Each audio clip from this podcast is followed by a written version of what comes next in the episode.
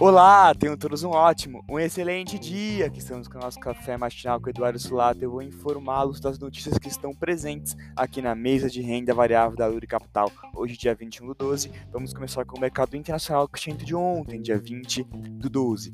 S&P 500 fechou em alta de 0,30%, DXY fechou em queda de 0,66% e o Tesouro Americano fechou em queda de 0,07%. A notícia mais relevante para o dia de ontem foi a inesperada decisão do Banco Central do Japão em alterar a política de controle da curva de juros, mantendo a taxa negativa, porém ampliando a variação de títulos públicos, gerando aí um primeiro estímulo de sinal de retirada do monetário.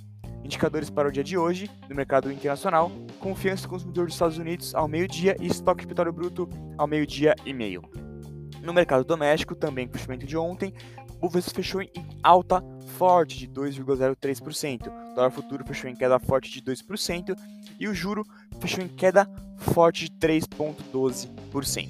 O mercado doméstico engatou um movimento positivo com notícias de que a da PEC de transição que mudou o prazo para um ano, diminuindo a expansão fiscal e mostrando que o Congresso está disposto a colocar um freio nas despesas do governo. Isto, isto foi bom para o mercado no dia de ontem. No radar doméstico, atenção com o quadro fiscal no Brasil e com o aumento de inflação, tanto no mercado doméstico quanto no mercado internacional.